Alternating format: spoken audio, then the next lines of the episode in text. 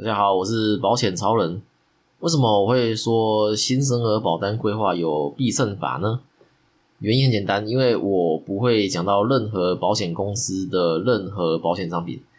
因为如果我今天有讲到保险商品的话，可能过几个月或过几年，我说的这个商品停售之后，这个规划方式也就不能再使用了。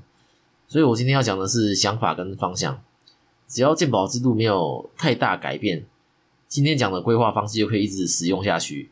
那今天会分成三个部分，第一个部分会讲说我在实务上遇到的经验，那第二个部分会说新生儿投保的时候会遇到哪些问题。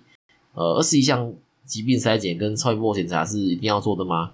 呃，有的业务会说，呃，要先投保然后才去做检查，不然检查后有问题就不能投保了。对吧？那有没有什么方式是可以呃不耽误检查，然后又可以投保的呢？对吧？那第三个部分呢，会说这个保单该如何规划？OK，那我们就开始吧。那讲到新生儿保单的话，就要讲到保险的意义。保险最大的意义是在于转嫁风险，尤其是我们不能承受的风险，可以使用保险这个方式缴少许的保费，然后把风险转移给保险公司。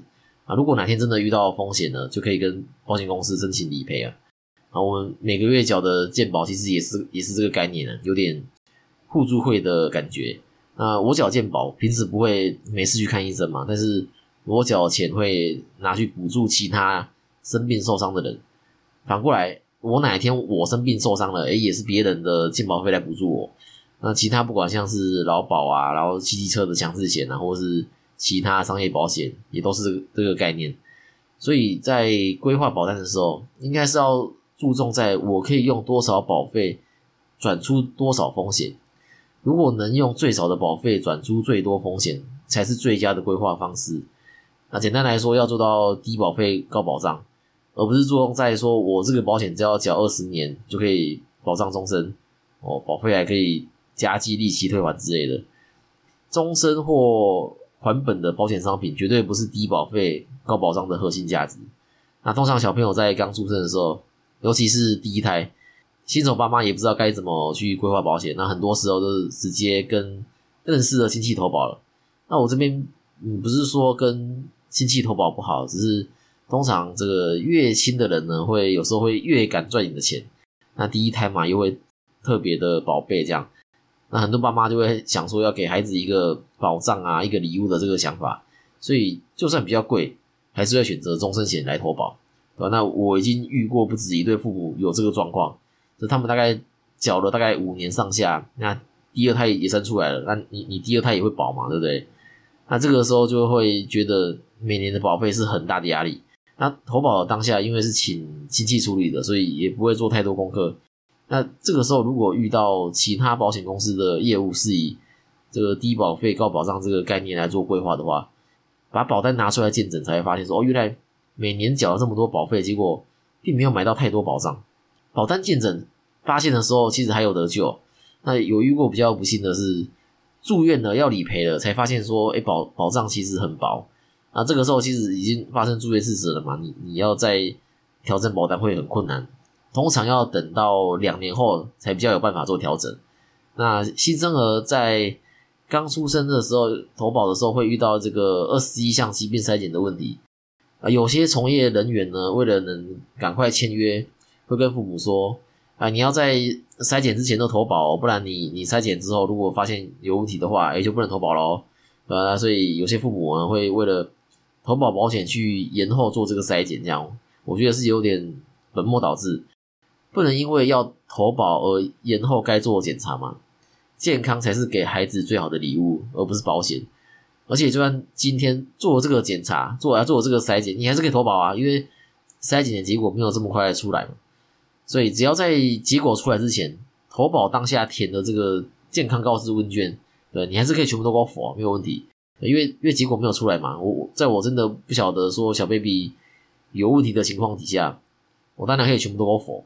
那除了这个二十一项疾病检查之外呢，有些比较想要赚钱的医院会建议爸妈自费给小 baby 做超音波检查。那通常会检查脑神经啊、呃腹部超音波啊，然后肾脏超音波，然后还有最多问题的心脏超音波。那我这边说的有问题，并不是说新生儿不健康的有问题，是说新生儿的心脏构造跟成年人不同。大部分的新生儿会有卵圆孔未闭合的问题，因为胎儿在妈妈肚子里的时候，营养跟氧气是来自于妈妈的胎盘嘛，然后再进入宝宝的体内。那因为获取营养跟氧气的方式不同，所以他心脏的构造也会不同。那有些宝宝呢，会因为心内压力或结构不同的因素，然后会造成它没有完全闭合。那我们就称这个叫做卵圆孔未闭合。那这些卵圆孔未闭合，大概有百分之五十，是一半，在出生三个月之后，它就会它就会自己闭合了。那百分之九十五呢，会在一岁以前，它就会自然闭合。所以，如果你今天在这个呃卵圆孔未闭合的时候做了这个超音波检查，啊，那这个时候你要再投保保险就有困难了。所以我都会建议新手爸妈说，你你要真的要做这个自费超音波检查的话，也就真的要先投保，然后再检查了。对，因为超音波检查并不是必要的嘛，是要自费的。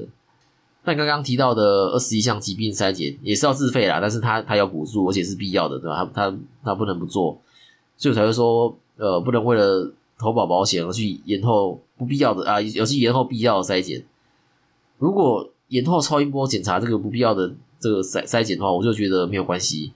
这个时候，有的爸妈会跟我说：“可是护士会一直叫他们去做这个超音波检查。”他这个护士他一定会讲很多之前因为呃有做这个检查才发现的问题，然后因为早发现早治疗嘛，所以小朋友长大后都健康啊，没有事之类的话术。那这个我要说一下，是有的医院可能有这个业绩压力还是怎么样，会一直希望爸妈去做这个自费检查。那如果今天也想给宝宝做这个检查，呃，也想投保保险的话，你可以跟护士说，不然我们这个超音波检查的费用我们先付，啊，等投保成功后，我们再做超音波检查。哎，你这样说完之后，我保证啊，护士再也不会去烦你们，因为医院会一直跟父母说超音波检查很重要啊，什么要你们要要自费的目的，呃，讲白就是想要想要想要赚钱嘛。所以，呃，两全其美的办法就是像刚刚说的，先把超音波检查的费用给结了啊，他们的目的达到了，呃，自然就不会再骚扰你们啊。他们会去骚扰那些还没做自费检查的父母，OK。但是我还是要再强调的是，这个超音波检查并不是必要的，对？如果你真的觉得说不需要，诶，那你就可以就你就直接拒绝吧，啊。那以目前规划保单的方向来说，除了主约以外，副约的规划方向是双十支十付，然后双意外。然后重大伤病，然后癌症一次基因为主。那这边说的双十支十付跟双意外是指保两间保险公司的意思，所以我们就直接简称这个双十支十付，然后双意外这样啊，而且是以定期为主。那为什么是以定期为主，而不是以终身为主呢？哎，这个问题可以去听我第七集的终身险 VS 定期险，你该怎么选这一集？那那为什么保两间呢？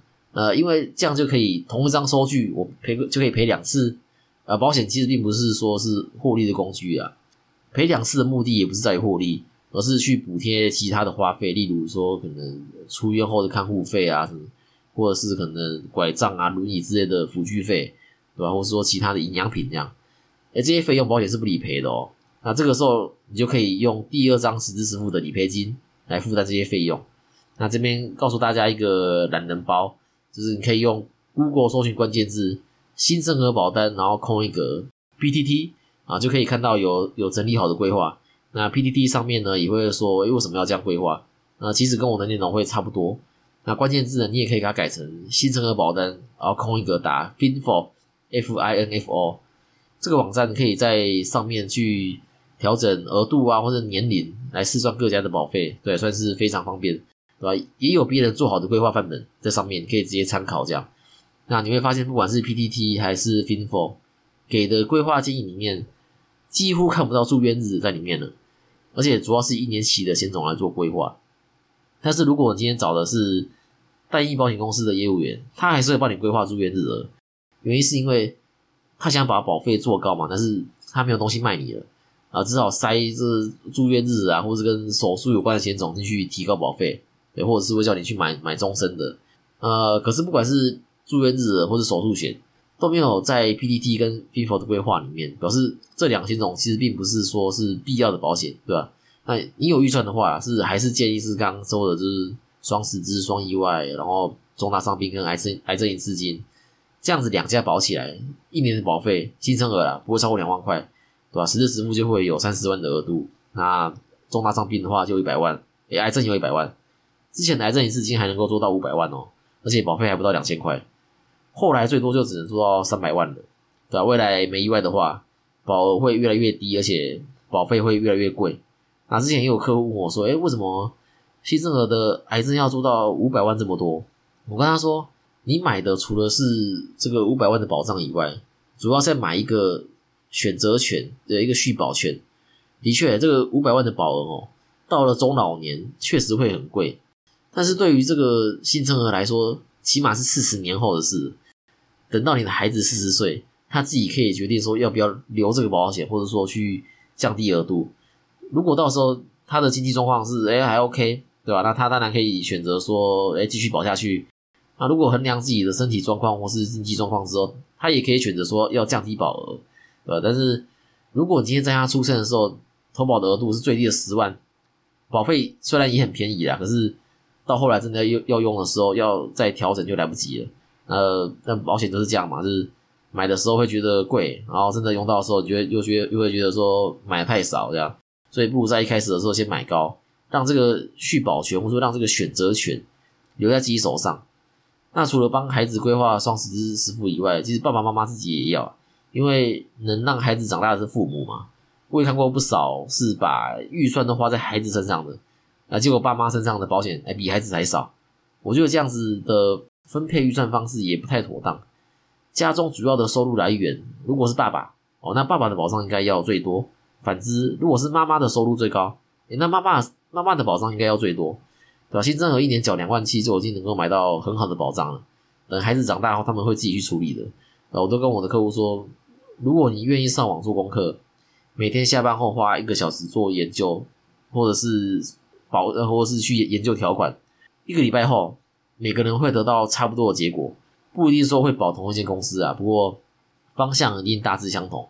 OK，那我们来回顾一下今天说的内容。不只是新生儿，只要跟医疗有关的保单。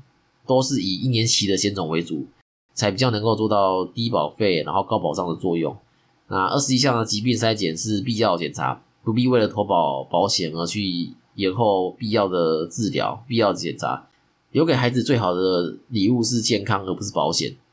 啊，新生儿保单规划的范本可以上 PTT 的保险版跟 FinFo 搜寻。啊，如果真的有去搜寻人，你看完你一定会有问题，对你一定会想问的问题。那这个时候你可以追踪我的 IG 保险超人，然后私信我你的问题。OK，那如果喜欢今天的内容的话，帮我按下关注、分享、留言，底下有赞助链接，可以请我吃鸡腿便当。OK，那我们就下次见啦，拜拜。